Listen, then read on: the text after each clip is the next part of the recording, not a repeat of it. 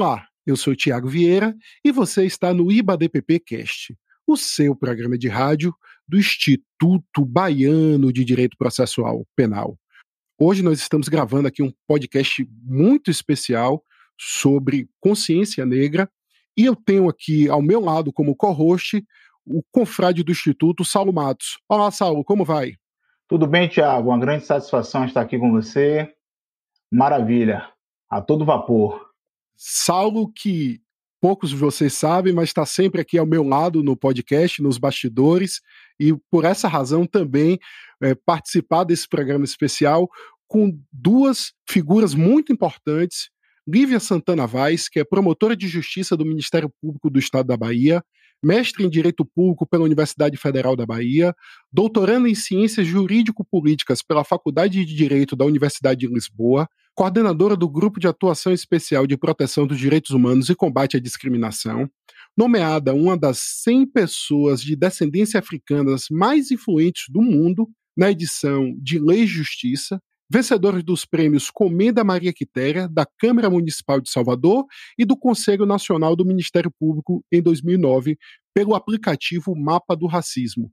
E também temos a honra e o prazer e a felicidade de receber aqui hoje conosco Kiara Ramos, ela que é cofundadora da Biomi Juristas Negras, doutoranda em Ciência Jurídico-Política pela Faculdade de Direito da Universidade de Lisboa, em co-tutoria com a Universidade de Roma, La Sapienza, graduada e mestre em Direito pela Universidade Federal do Pernambuco, procuradora federal, membro da Comissão de Igualdade Racial da OAB Pernambuco, professora universitária, instrutora da Escola Superior da Advocacia e da EAGU, professora de cursos preparatórios para concursos e criadora da metodologia Abayomi, de aprovação. Chiara e Lívia, um prazer enorme recebê-las aqui no IBADPP Cash. Bem-vindas. Muito obrigada. Obrigada pelo convite. É um prazer estar aqui com vocês ao lado dessa grande, grande referência para todas nós, que é a doutora Lívia Santana Vaz. Considero realmente uma irmã que essa luta nos deu. A gente, essa luta, de certa forma, que é tão ingrata muitas vezes, ela traz alguns presentes e a doutora Lívia é um desses. É um prazer estar dividindo com ela esse espaço. Agradeço pelo convite. Olá, Tiago. Muito obrigada pelo convite também. Para mim é uma grande honra estar aqui falando sobre uma temática tão importante, que nos é tão cara, que é a consciência negra, ao lado de Kiara Ramos, que é uma amiga, uma parceira de luta, de vida. Como ela mesma disse, é um presente que a ancestralidade me deu, né? E também ao lado do meu amigo e colega Saulo Matos, que eu tanto admiro, e que estamos juntos também em muitas frentes.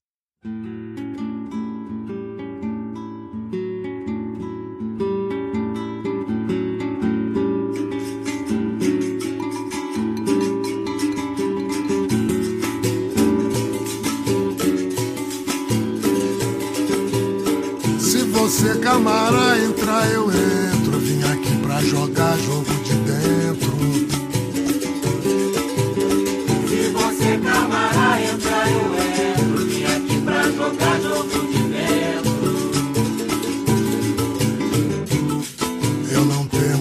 ataca, nem na luta, nem no jogo.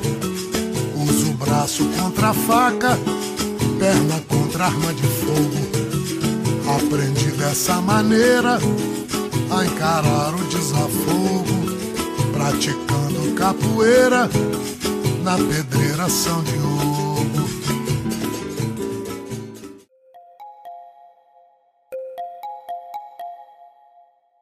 Saulo me pediu para avisar os ouvintes que esse é um programa especial e sem roteiro e a gente vai iniciar com a poesia. Saulo, por favor, faça a honra da casa. Sejam bem-vindas, queridas. Uma alegria estar aqui. sensação de acolhimento, de aquilombamento, de resistência, de luta, de consistência, de revolução. E eu me emociono, sempre me emociono nesse momento que é, é de comunhão então, para começar, vou chamar aqui as palavras do poeta Kut, com uma poesia muito forte que nos envolve, que é a negritude. O nome da poesia é Quebranto. Apenas três trechos dessa poesia. Às vezes sou policial que me suspeito, me peço documentos, e mesmo de posse deles, me prendo e me dou porrada. Às vezes sou porteiro, não me deixando entrar em mim mesmo, a não ser pela porta de serviço. Às vezes sou o meu próprio delito, o corpo de jurados, a punição que vem com veredito. Vou acrescentar mais uma estrofe. Às vezes sou o amor que me vira o rosto, o quebranto, o encosto, a solidão primitiva que me envolvo com o vazio. Isso é uma poesia muito dolorosa, muito forte. Ela segue com mais estrofes, e isso para a gente refletir sobre o que é a negritude, o que é a consciência negra, que envolve tantas questões de dores, tradições, mas de muitas alegrias, de muitas conquistas. Então, eu queria perguntar para vocês o que são as negritudes, o que é a consciência negra, o que são as consciências negras, e fiquem bem à vontade para nos contar. Saulo, para mim, a consciência negra é um despertar. É o tornar-se negra mesmo. As pessoas negras são instadas a tratar sobre, a lidar com o racismo desde a infância. Nós somos acusadas de sermos negras. Então, nós sobrevivemos ao racismo desde sempre. Então, a experiência do racismo no Brasil, numa sociedade estruturalmente racista como a nossa, é inevitável para uma pessoa negra. Mas a consciência negra é um algo mais, é um despertar, é um assumir um comportamento e uma postura que transcende a experiência individual para alcançar o coletivo, para alcançar uma postura política de transformação do coletivo a partir do enfrentamento ao racismo e da promoção da igualdade racial. Agora, esse despertar, ele não vem sem dor. Ele vem com dor. Porque antes de assumirmos essa identidade negra com orgulho, nós, pessoas negras no Brasil, passamos por um processo de negação, de auto-rejeição, de auto-ódio. E tem tudo a ver com o que você leu agora, com o que você declamou agora de Kut. Nós passamos por esse processo anterior de negação. Mas se me perguntassem se eu pudesse escolher me tornar negra ou não, eu escolheria me tornar negra todos os dias, ainda que com esse processo de dor, porque com essa dor vem também uma libertação. É, Saulo e Lívia, eu fico extremamente emocionada, primeiro de ouvir e Sala, você aqui antes dos nos bastidores a gente estava conversando sobre as nossas outras facetas e você falou e eu lembrei de uma poesia que eu escrevi em 2017. Nunca li uma poesia minha assim ao vivo. Vou estrear aqui com vocês, porque ela diz exatamente sobre esse processo doloroso do tornar-se negra, que para muita gente parece ser incompreensível, porque se entende a negritude como uma questão de, de, cor de pele, e não é simplesmente isso. Vai além da página 1, como a gente costuma dizer, vai além da cor, vai além da tez, vai a partir do momento em que você se encontra enquanto uma das peças dessa engrenagem cruel de opressão que é o racismo, e no nosso caso, mulheres negras, o racismo numa encruzilhada com o marxismo, né, é, essas avenidas identitárias que nos intercruzam e que muitas vezes a gente passa uma vida inteira, principalmente as pessoas negras, que como Neuza Santos Souza fala, que elas conseguem ascender socialmente, chegar ali uma classe média, baixa, que já foi os meus pais, até chegar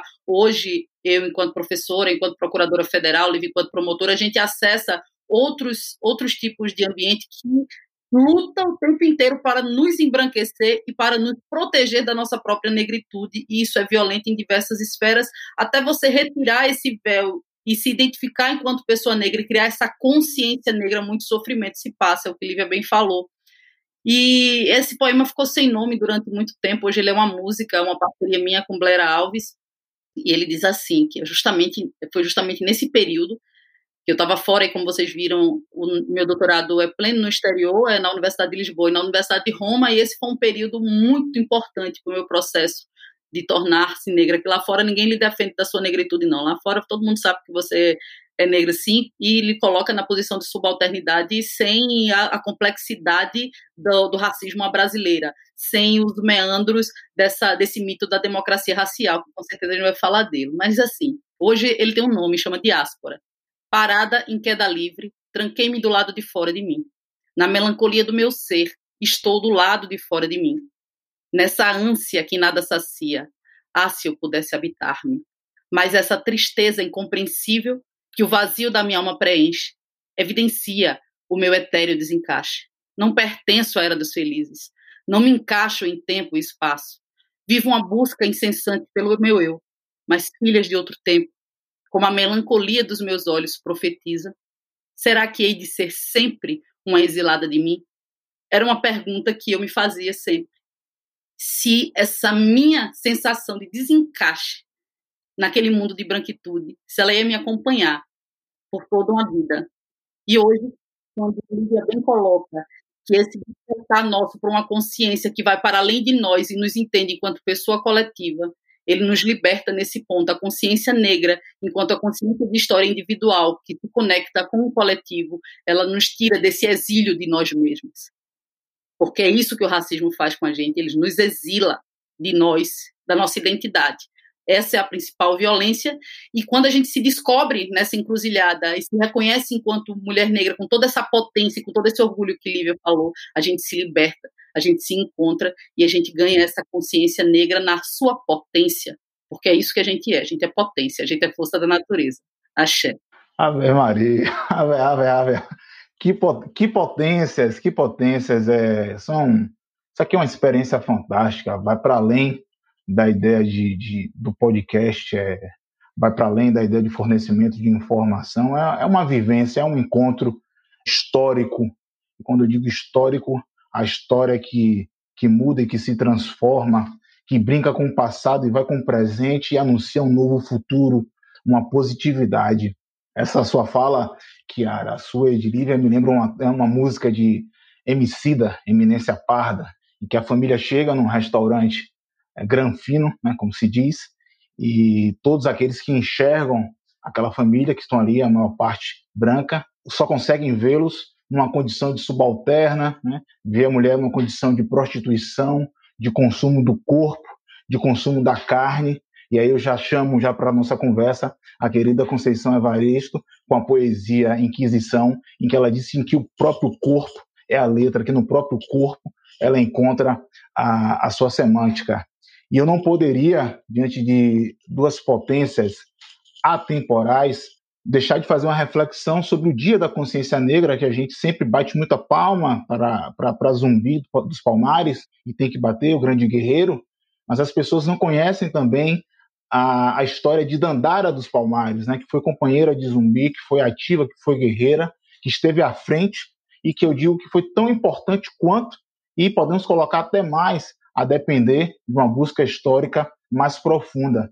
Então, dando seguimento a essa percepção do que é a consciência negra, eu queria perguntar a vocês, queridas, como então pensar numa consciência negra relacionada com a interseccionalidade, né? O que é que vocês pensam na qualidade de, na condição de mulher negra nesse sistema que a gente está, que tem como marca, nota característica, uma opressão constante. Então, a nossa luta é uma luta de libertação, mas eu queria ouvir de vocês sobre a interseccionalidade. Acho que é preciso se falar, Saulo, efetivamente numa consciência negra interseccional, porque o apagamento do protagonismo das mulheres negras é algo historicamente estabelecido no nosso país. Você falou aí de Dandara, dos Palmares, mas a gente pode falar inclusive em Aqualtune, a avó de Zumbi dos Palmares, que foi uma mulher negra, princesa, trazida, escravizada, sequestrada para as Américas, e aqui no Brasil, destacada como reprodutora. E essa mulher consegue se organizar como matrigestora que era e fundar, juntamente com seus companheiros e companheiras, o Quilombo Zumbi dos Palmares, né? o Quilombo dos Palmares. Então, é muito importante que a gente fale sobre isso, porque mesmo quando se fala na questão da consciência negra, do enfrentamento ao racismo, há essa intersecção que vulnerabiliza corpos de mulheres negras de uma maneira muito peculiar. De fato, a mulher negra se encontra numa encruzilhada identitária. Né? Se há a opressão de gênero por ser mulher, numa outra avenida identitária que cruza essa primeira, há a opressão do racismo. Então, essa mulher, dessa encruzilhada, ela tem uma vulnerabilidade ela tem opressões que se interseccionam contra o seu corpo e a tornam, de fato, um sujeito na sociedade é, muito sofrido, né? Mas, ao mesmo tempo, eu tenho dito que esse lugar da encruzilhada, e isso a nossa ancestralidade nos ensina, é um lugar de troca, é um lugar de reciprocidade, de encontro com a diversidade. E é por isso que os movimentos de mulheres negras não são movimentos identitários.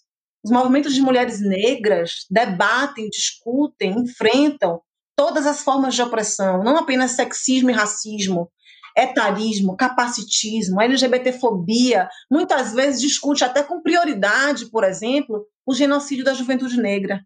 Então é muito importante que nós ouçamos as vozes dessas mulheres. E aí eu lembro de novo Conceição Evaristo, com seu poema Vozes Mulheres, porque é disso que a gente está falando, de mulheres resilientes que atravessaram essa história com muita resiliência para que nós, eu e Kiara e muitas outras mulheres negras do século XXI estivéssemos aqui. A gente precisa reverenciar, de fato, nossa ancestralidade e seguir de cabeça erguida, sabendo que precisamos honrar esse passado, continuando, trilhando esses caminhos de enfrentamento ao racismo e de enfrentamento ao sexismo também. Então, as mulheres negras, historicamente, foram colocadas nesse lugar de vulnerabilidade e muitas questões históricas no Brasil demonstram isso, né? Nós temos as mulheres negras, como eu já disse, destacadas como reprodutoras. Então, aquelas que eram expostas nos mercados de escravizados e eram consideradas mais fortes e férteis, elas assumiam essa função, né, colocadas nessa função de reprodutoras. Era uma violência tamanha que essas mulheres quase não ficavam sem gestar. Nós tínhamos no Brasil espaços odiosos que poucos conhecem, chamados de criatórios, que eram os espaços reservados para aumentar o rebanho, rebanho aqui, entre aspas, de pessoas escravizadas à disposição dos senhores e senhoras. Essas mulheres também, elas sofriam estupro colonial. Não houve cordialidade alguma na escravização brasileira. Então, essa miscigenação do povo brasileiro, uma miscigenação tão festejada, ela se deu às custas dos ventres das mulheres negras. É preciso que se diga isso. Essa violência interseccional se dá de uma maneira historicamente estabelecida. Porque se a gente fala na, no sequestro de pessoas africanas né, para virem escravizadas para o Brasil, para as Américas, se a gente fala nos castigos corporais, nos trabalhos forçados, a gente tem como foco, de fato, o elemento raça. Mas para as mulheres negras, há uma intersecção do elemento raça com o elemento gênero. Né? Lélia Gonzalez já dizia racismo e sexismo como fenômenos duplos para oprimir esse corpo negro feminino. Então a gente pode falar ainda na figura da ama de leite, por exemplo. Muitas pessoas fazem referências a mãe, mães pretas.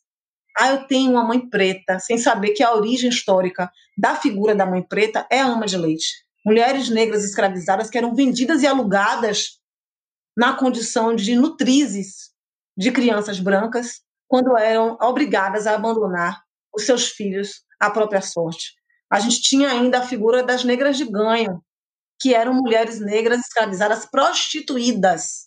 A palavra é essa mesmo, elas eram prostituídas, com grande participação das senhoras, que vestiam essas mulheres com muita renda, cobriam essas mulheres com muitas joias, para que elas rendessem mais ao fim do dia. Então, quando nós falamos hoje, no século XXI, nas diversas formas de violência que oprimem os corpos de mulheres negras com maior intensidade na sociedade, nós estamos falando de um lugar historicamente estabelecido também.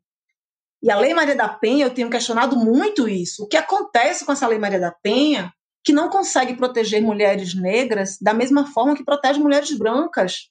Porque há dados que se repetem, que confirmam que em cada período de 10 anos, mulheres negras são mais vítimas de homicídios há um aumento, o último Atlas da Violência, por exemplo, de 2020, dá conta de que houve um aumento entre 2008 e 2018 de 12,7% dos homicídios de mulheres negras e, no mesmo período, uma redução de 11,4% de homicídios de mulheres brancas. Uma lei supostamente universal, considerada, inclusive, uma das três melhores leis do mundo de combate à violência doméstica e familiar. Então, o problema está com a lei ou está em quem aplica ou deixa de aplicar a lei. Colocações, Lívia, sempre precisas e é muito difícil e ao mesmo tempo fácil falar depois dela, porque ela já, já traz toda uma base, um substrato a partir do qual a gente pode discutir, e apenas para complementar, no sentido de, trazer uma outra perspectiva da encruzilhada, eu gosto sempre de dizer que, até não falei interseccionalidade, já falei encruzilhada. quando eu falo de interseccionalidade, eu lembro de Exu, mas quando eu falo de interseccionalidade, eu lembro das pombagiras, que são tão estigmatizadas por todos esses estereótipos racistas e patriarcais que regem o código de conduta da nossa sociedade. Então, quando a gente fala em interseccionalidade, a gente começa a construir uma narrativa a partir da encruzilhada. Nós começamos a defender esse local epistemológico, esse, esse locus enunciativo, esse local a partir do qual nós observamos e narramos o mundo. A partir daqui, nós criamos uma contranarrativa. A partir da encruzilhada, nós todas essas opressões, essas avenidas identitárias que, se a gente pensar em grandes estradas de identidades que nos atravessam enquanto mulheres, enquanto mulheres negras, enquanto nordestinas, enquanto periféricas ou não, LGBT, mulher trans, mulher idosa, mulher gorda. Então, existem várias identidades, e quando a gente fala de interseccionalidade, é essa capacidade que a gente tem de observar e narrar a partir dessa encruzilhada, entendendo a pluralidade do que é ser negro negro no Brasil. Então, quando Lívia diz que a gente não tem um movimento identitário, é a partir do local em que nós observamos e narramos com um ponto de vista privilegiado são uma coisa que pouco se fala. Esse local de dor também é local de potência, é local de multipotência, de pluralidade. É a partir daqui que nós temos, e não deveria ser assim. Então, isso não é uma apologia a todo o sofrimento e opressão, pelo contrário, mas isso nos obriga a ver de outras formas, porque isso é um. por estratégias de sobrevivência. Então, quando a gente fala dos quilombos, a gente não pode negar as estratégias ancestrais das nossas mulheres negras, das nossas acoltunes, Teresa de Benguela, Dandaras, que foram mulheres estrategicamente eram militar, eram militaristas, foram, foram mulheres que realmente construíram, mantiveram quilombos, que reinaram ali com uma grande inteligência estratégica de sobrevivência. A gente não pode negar as nossas quituteiras, as nossas vendedoras de acarajé ali honrando a nossa mãe Matamba, nossa mãe Ansan, Oiá, e vindo com toda uma força ancestral de comprar alforria a partir daquele acarajé, a partir daquele quitute vendido e comprar alforria dos seus a partir desse trabalho. A gente não pode negar que foi essa mulher que terminou permanecendo no quarto de empregada, substituindo a senzala pelo quarto de empregada e que possibilitou os saltos de geração a geração, para que nós tivéssemos ascensão social. Se hoje nós estamos onde estamos, enquanto mulheres negras, enquanto homens negros, muito se deve a nossas bisavós, como diz Conceição Evaristo no Vozes Mulheres, que gritava baixinho, revolta no fundo das cozinhas alheias, debaixo das trouxas, das roupagens sujas dos brancos, no caminho empoeirado rumo à favela. É a elas que a gente deve tudo isso, e é por elas que a gente continua honrando, para que a partir daqui a gente consiga construir um futuro no qual essas dores não perpassem de maneira tão violenta os corpos das nossas filhas, os corpos das nossas netas, e que para que a gente tenha essa potência da encruzilhada, da liberdade das pombagiras, do movimento, da circularidade, do que significa a encruzilhada enquanto portal, a interseccionalidade enquanto esse grande ponto de encontro e de potência. Para concluir, para acrescentar realmente é trazer tanto esse local histórico de nós reconhecermos tudo que, que sofre enquanto mulher, enquanto negra, nesse sentido de dupla negação de identidade, que nem se é mulher, porque precisa se adjetivar, porque a mulher é a mulher branca, como Lívia gosta de citar, a, a Grada Quilomba, que diz que uma mulher negra tem que se dizer mulher negra, enquanto uma mulher branca se diz mulher e um homem branco se diz pessoa. É a partir daqui que a gente realmente tem que começar a falar da nossa potência de narrativa e de enunciação. A partir daqui que a gente tem que trazer a potência de Exu, a potência das pombagiras, a potência do povo da rua, a potência do povo preto para transformação, para honrar a nossa ancestralidade e construir um futuro ancestral, como diz o Ileaí. Axé. Que, que maravilha, que maravilha. Quem aqui está nos ouvindo, só posso assim, imagine Imagine a, a, energia de pensamento aqui, a amorosidade o fundamento do verbo aprender estar aqui. É uma coisa lindo, lindo. É lindo de se ver, é lindo de se, apreci de se apreciar, né? Negro é a raiz da liberdade. Vamos que vamos, queridíssimas. Acho que o Thiago tem uma pergunta para fazer também. Fica à vontade, meu querido Thiago. Na verdade, eu que tenho que ficar à vontade aqui também. Fica à vontade você. Todo mundo aqui fica à vontade, Saulinho. É sempre um prazer aprender com vocês e muito me orgulha é, participar da produção desse podcast especial e o IBADPP Cast tem eh, buscado pautar esse tema porque não é possível fazer uma análise uma compreender o sistema de justiça criminal sem entender que vivemos em uma sociedade racista. E eu queria que as nossas convidadas hoje dissessem qual é essa ligação entre o racismo, qual é o impacto dele no sistema de justiça criminal e a sua retroalimentação, né? o impacto do sistema de justiça criminal para a manutenção de uma estrutura de uma sociedade racista. Tiago, eu não tenho dúvida nenhuma que a subrepresentação, quase ausência de mulheres negras nos espaços de poder e aqui no sistema de justiça tem impacto direto na forma como esse serviço é oferecido. E aí é importante a gente mencionar que a ausência de dados também é sintomática tem um motivo aí para termos ausência de dados. O Ministério Público não tem dados oficiais sobre a presença negra no Ministério Público brasileiro. Ainda mais mulheres negras. O que nós temos de dados é em relação à magistratura brasileira. CNJ, no perfil sociodemográfico da magistratura de 2018, dá conta de que juízes e juízas negros são apenas 18,1% da magistratura e mulheres negras apenas 6% quando as mulheres negras são maioria das mulheres no Brasil e quando as pessoas negras são maioria das pessoas no Brasil. 56% da população brasileira é de pessoas negras. E nós sabemos que o sistema de justiça no Brasil é formado por homens brancos, heterossexuais e cristãos, que corporificam, encarnam verdadeiramente a ideia, a concepção que se tem de sujeito universal, que não nos contempla. Essa concepção eurocêntrica de sujeito universal tem como medida de todas as pessoas o homem branco. Daí essa fala de Grada Quilomba, que é muito importante.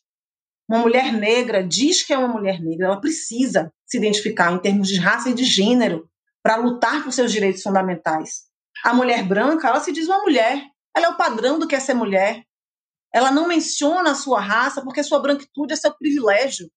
E nós sabemos que quando discutimos paridade de gênero, sem discutir paridade de raça, o privilégio da branquitude se mantém e as mulheres negras são sempre colocadas em segundo, terceiro, quarto plano.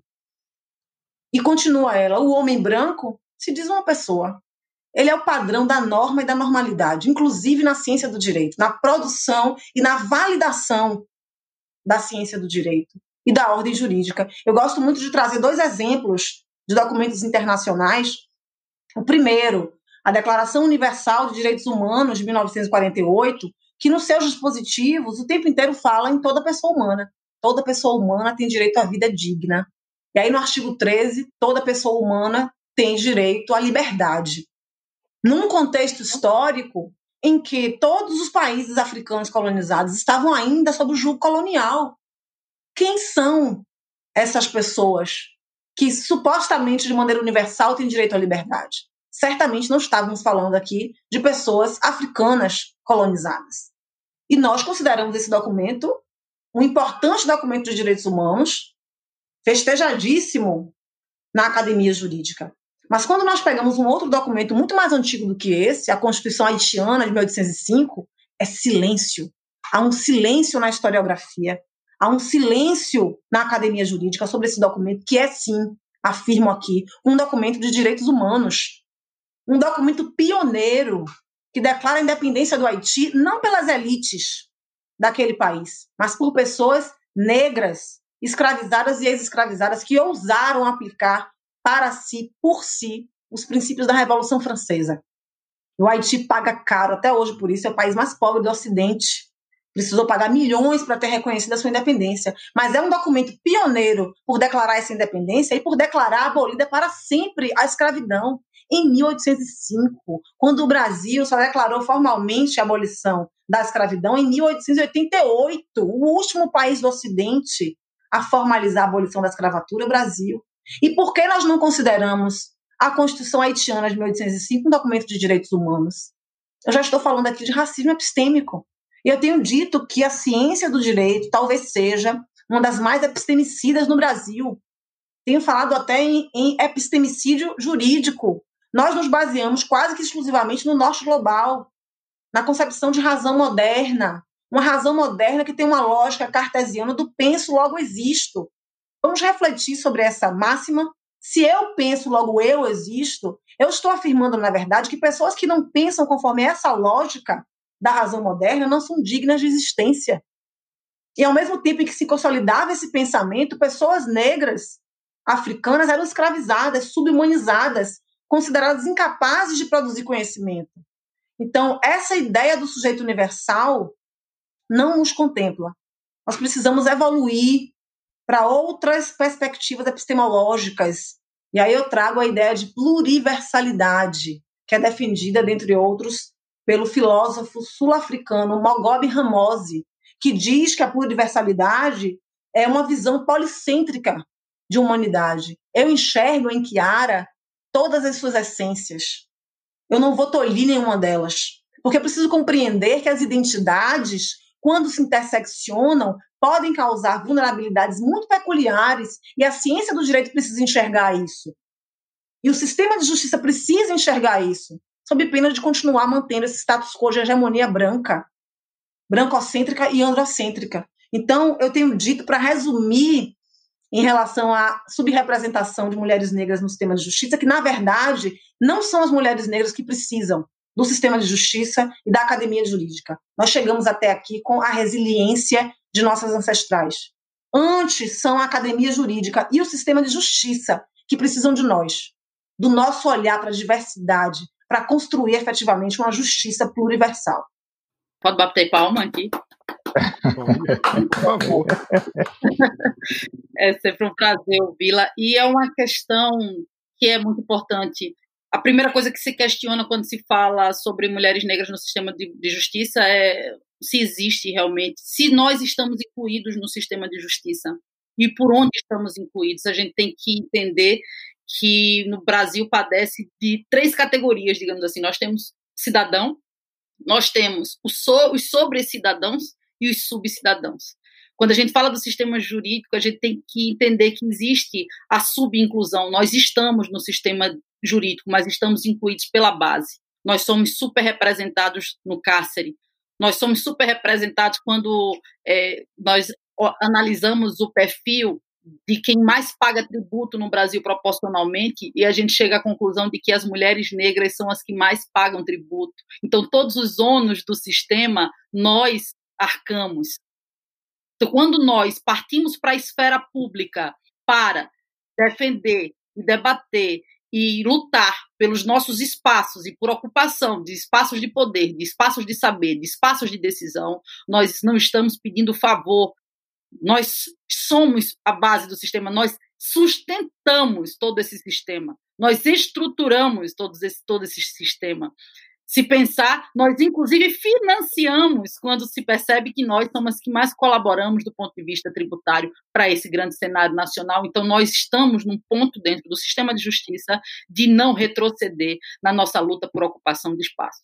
E isso vem tanto de espaços de saber quanto de poder. Então, quando Lívia fala do epistemicídio, ela nos dá a indicação de um dos pontos fortes da nossa narrativa, do nosso enunciado, da construção da nossa argumentação, que é a partir do local do saber. De entender que os nossos saberes são saberes tão ou mais válidos que os saberes hoje postos como inquestionáveis, os dogmas hoje como justiça, como direito, como razão, como verdade, como universalismo, que é extremamente reducionista, solipsista.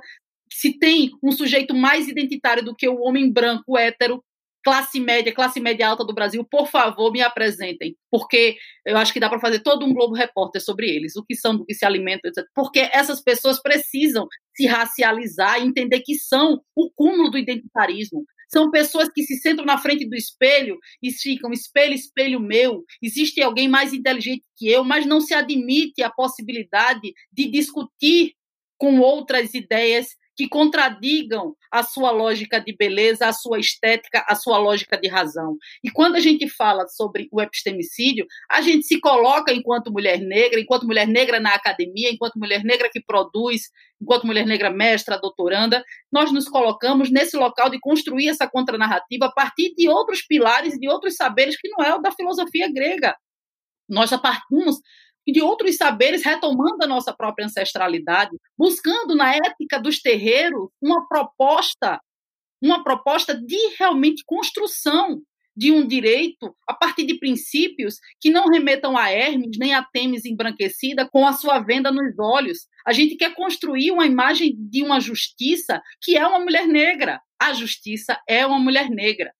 A justiça é aquela justiça que enxerga e que consegue perceber as peculiaridades que intercruzam aqueles corpos, quais são as avenidas identitárias, as opressões que atravessam aquele indivíduo antes de condená-lo a passar uma vida inteira num cárcere, em posição, em situação degradante, em situação que retira de si o mínimo de dignidade que existe. Então, quando a gente pensa em uma justiça a partir dessa ética, a gente pensa numa justiça cuja ancestralidade é coletiva. Veja que beleza. Dentro da nossa ética dos terreiros, dentro da ética Nagô, dentro da ética ancestral, nós temos o reconhecimento de que a ancestralidade feminina ela não se individualiza. Os cultos como Guelé 10, por exemplo, sabe que não se individualiza, diferente dos egunguns, que são os ancestrais masculinos. Os ancestrais masculinos conseguem ser individualizados. O feminino cria uma grande inteligência universal nesse sentido.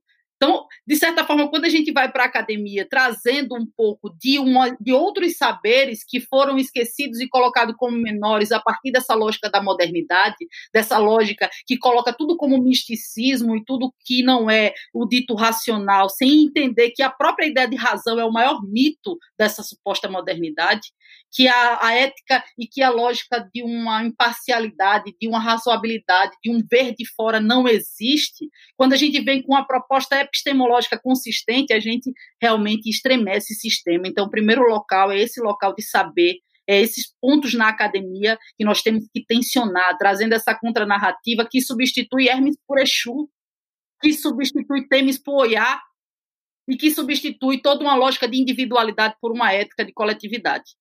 E, além disso, os espaços de poder, que nesse ponto nós não vamos retroceder. Nós queremos ações afirmativas que realmente nos coloquem na, na representatividade necessária para que haja eficiência no sistema de justiça, para que haja justiça dentro desse sistema que se chama de justiça e que mais faz, o que mais faz no seu cotidiano é legitimar a necropolítica, é, encarcerar corpos negros. Então, é nesses locais estratégicos de poder e de saber que nós vamos estar, porque nós não vamos retroceder nesse ponto de luta. E é isso que nós temos que perceber. Isso não é favor, isso é um imperativo constitucional, inclusive, quando a gente fala sobre isso, a gente fala da interseccionalidade constitucional, a gente fala dessa ética de construção coletiva e de construção de uma sociedade que seja efetivamente equânime e plural, como um mandamento constitucional. O artigo 3 que fala dos objetivos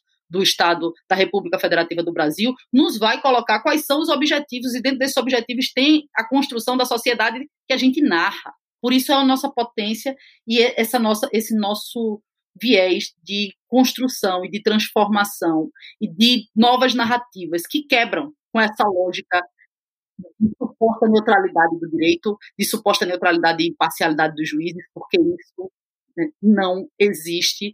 E cada vez mais a gente vem trabalhando, estudando, levantando dados e demonstrando o quanto isso não existe é, desde épocas coloniais até os dias de hoje, a gente sabe que impera uma hermenêutica da branquitude e a gente está surgindo com uma contracorrente forte, uma nova hermenêutica.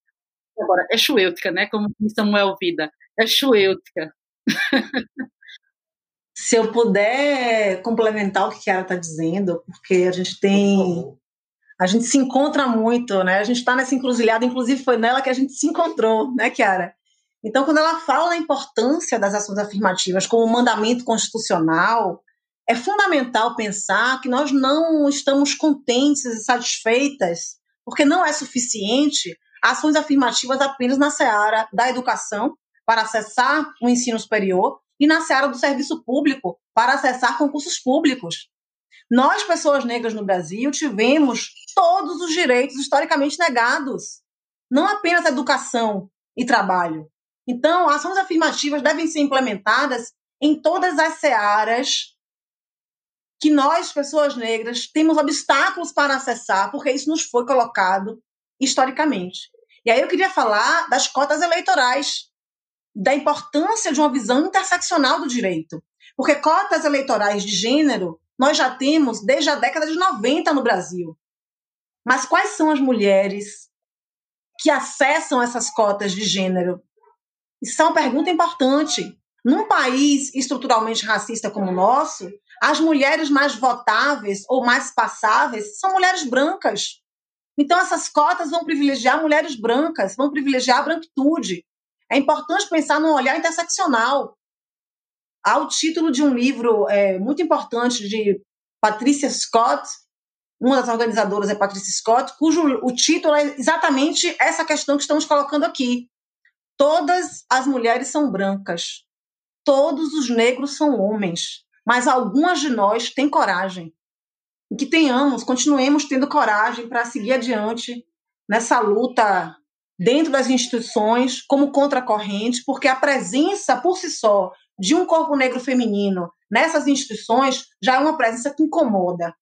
Ao mesmo tempo que incomoda, é uma presença pedagógica. Mas se é uma presença contra-hegemônica, aí esse incômodo se reveste muitas vezes em violência institucional contra nossos corpos. E daí os nossos corpos serem corpos políticos, como Kiara sempre menciona em suas falas. Se eu estou aqui com o meu turbante, com minhas tranças, com meu cabelo black, com meus búzios, eu não faço como enfeite. Não, isso aqui é um ato político. Isso aqui é uma mensagem muito clara para a branquitude, de que nós, mulheres negras, estaremos ocupando esses espaços como nós somos e como nós quisermos, com nossos corpos negros, e não embranquecidos, como sempre as instituições querem nos colocar. É, quero ver você rir, Passar por, Passar aqui. por aqui. que bloco é esse? Eu quero saber. É o mundo negro que vemos mostrar para você. Eu só posso utilizar aqui é meu, o meu desafino para poder entoar algumas palavras maravilhas, né? De, de, estar aqui com vocês. É uma sensacional, é muito profundo isso aqui. E já estamos nos encaminhando aqui para o final. Me lembra muito também essa sua fala, que a Lívia a musicalidade do nosso querido Tiganá Santana, ele tem agora Vida Código, quando ele diz: Meu nego, eu não desato esse nó só. Né? Então, a necessidade de nos encontrarmos, ou melhor, de nos reencontrarmos nessa caminhada de resistência política afro, guiando para um futuro que não diz respeito só ao nosso eu, mas ao nosso coletivo, à nossa representatividade, né? Podemos ser tradutores e tradutoras feiticeiras desse novo direito que construímos. Né? Então, é, a nossa inserção no direito que se dá pela palavra se dá também por uma tradução feitiçaria e é, que vai se buscar lá na origem banto. Então, a gente tem que buscar o fundamento do fundamento do fundamento. E talvez, eu diria muito certamente, o fundamento do fundamento do fundamento, o infinito do fundamento, não está lá na Grécia, está do outro lado, lá na África. Então, muito obrigado. Eu queria pedir para vocês aqui ou uma cantoria, ou uma indicação é, cultural, mas fiquem à vontade. Né? Eu, eu paro por aqui, estou emocionado, estou muito emocionado. Quero agradecer a você, meu querido amigo, amigo, aquele que faz a vida ser mais doce, Aquele que faz a vida ser mais doce é você, meu querido Tiago, por essa oportunidade, por essa experiência. Agradecer a você, Kiara, por se permitir também esse encontro e te conhecer uma maravilha. Quero ter mais encontros com você, não te conhecia, né? Ou talvez já te conhecesse sem saber, né? A gente tem disso também, né? É, querida Lívia, estamos aqui, né? Sempre trocando ideias e, e, e poxa, é, muito feliz. Então, beijo para vocês e passo a palavra para Tiago. Muito obrigado, Tiago. Saulo, maravilhosa a sua participação. Eu acho que essa sua cadeira de co-host aqui, ela vai se tornar mais frequente. É, precisamos de mais episódios é, como esse. Kiara, muito obrigado. Lívia, também muitíssimo obrigado. Liv, que foi uma das primeiras convidadas para a DPP Cash, mas com essa agenda dela lotada, é, calhou de ser no, nesse dia e nesse episódio mais do que especial. E eu queria também, Kiara, lhe pedir, além dessa indicação que Saro pediu, que você explicasse para a gente um pouquinho do que é essa metodologia, a, a Biomi de aprovação. Então, mais uma vez, muito obrigado vocês por essa aula.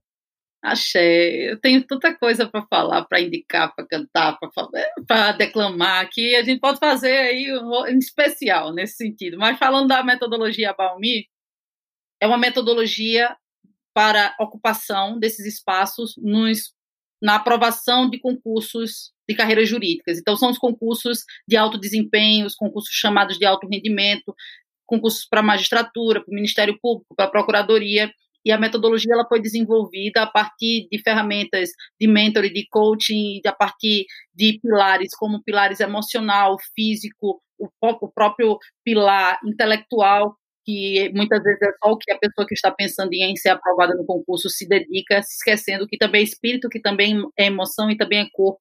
Então, a gente faz todo um processo de reconstrução de identidades, de quebra de crenças limitantes e de fornecimento de ferramentas para que mulheres negras possam primeiro, acreditar que é possível ocupar esses espaços, e segundo, ter uma mínima equiparação de armas para aprovação nesses concursos e nós temos turmas com pessoas por todo o Brasil, nós atendemos o Brasil inteiro. Quem tiver interesse pode procurar o nosso Instagram e falar lá pelo direct, a Baumi Juristas Negras, e, nós temos esse, esse trabalho que é um trabalho de impacto social, efetivamente, tem sido muito, muito positivo. Inclusive, muitos dos estudos que nós vemos fazendo sobre os perfis das mulheres negras que almejam esses cargos foi apresentado no CNJ como memoriais no, grupo de trabalho sobre racismo e a gente está todo esse debate para a construção, inclusive, de um modelo de concurso público que não seja tão excludente quanto vem sendo para a população negra, que mesmo com uma previsão de cotas não vem ocupando a quantidade de vagas reservadas. É bom que a gente deixe isso aqui como um, uma temática. E eu tenho eu tenho muita questão de a gente voltar à nossa ancestralidade, a gente voltar aos nossos poderes mesmo. Eu entendo que nesse mês da consciência negra a gente é violentada de tantas formas, nesses tantos eventos em que as pessoas querem que a gente esteja presente, mas para falar das nossas dores, quando muitas vezes a gente quer falar que nós somos potência, nós somos força, nós somos partículas de, de, um, de um poder, de um projeto que vai muito além de nós. Então, eu sempre gosto de indicar coisas que nos reforcem a autoestima, as capoeiras. É, tem o Paulo César Pinheiro, aquele, aquele CD Capoeira de Besouro, que é incrível, e tem um, uma, uma toada lá que é muito, muito impactante, que ele diz o seguinte, é, quando eu era ainda menino, o meu pai já me dizia, a balança da justiça nunca pesa o que devia. Eu não me curvo à lei dos homens, a razão é que me guia. Nem que seu avô mandasse, eu não obedeceria. E aí é todo um levante de dizer: olha, muitas vezes a lei escrita está aí, mas nós temos que resistir para construir algo que esteja de acordo com o que efetivamente vai nos garantir. E essa capoeira, que é muito antiga, o Toque São Bento Grande de Angola, diz muito, e quando a gente volta para essas sabedorias ancestrais, quando a gente volta para os pontos de, de, santo, a gente vê o quanto nós temos de narrativa, de poética, de sabedoria que está ali, está aqui, está em potência na gente, está em potência. E para encerrar, eu vou citar um trecho de um poema da Maya Angelou que fala sobre essa potência, de como é que a gente ressurge desse local de opressão para potência. Ela diz assim: da favela, da humilhação imposta pela cor, eu me levanto. De um passado enraizado na dor, eu me levanto. Sou um oceano negro, profundo na fé, crescendo e expandindo-se como a maré. Deixando para trás noites de terror e atrocidade, eu me levanto em direção ao novo dia de intensa claridade. Eu me levanto, trazendo comigo o dom dos meus ancestrais. Eu carrego o sonho e a esperança da pessoa escravizada. E assim eu me levanto. Eu me levanto e nós nos levantaremos. Axé.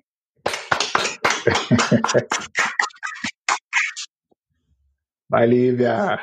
Então, eu queria finalizar, eu queria finalizar lendo um poema de Oliveira Silveira, que fala justamente sobre esse despertar da consciência negra, esse encontro ou reencontro, como falou Saulo aqui, para nós, pessoas negras, é o significado da libertação, né? O poema se chama Encontrei Minhas Origens. E ele diz assim: Encontrei minhas origens em velhos arquivos, livros, encontrei em malditos objetos, troncos e grilhetas. Encontrei minhas origens no leste, no mar em imundos tumbeiros. Encontrei em doces palavras, cantos, em furiosos tambores, ritos. Encontrei minhas origens na cor de minha pele, nos lanhos de minha alma, em mim, em minha gente escura, em meus heróis altivos. Encontrei, encontrei-as, enfim, me encontrei. Oliveira Silveira. Gente, mais uma vez, muito obrigado. Obrigado, Saulo. Obrigado, Kiara. Obrigado, Lívia e as nossas ouvintes, os nossos ouvintes, fica aqui renovado o convite para na próxima segunda-feira acompanhar mais um episódio do nosso IBADPP Cast. E já fica aqui, Lívia, a intimação sua e de Kiara de voltarem ao IBADPP Cast em um episódio rotineiro e nos próximos e futuros especiais também, viu? Mais uma vez, muito obrigado. Será uma honra. Um abraço. Valeu.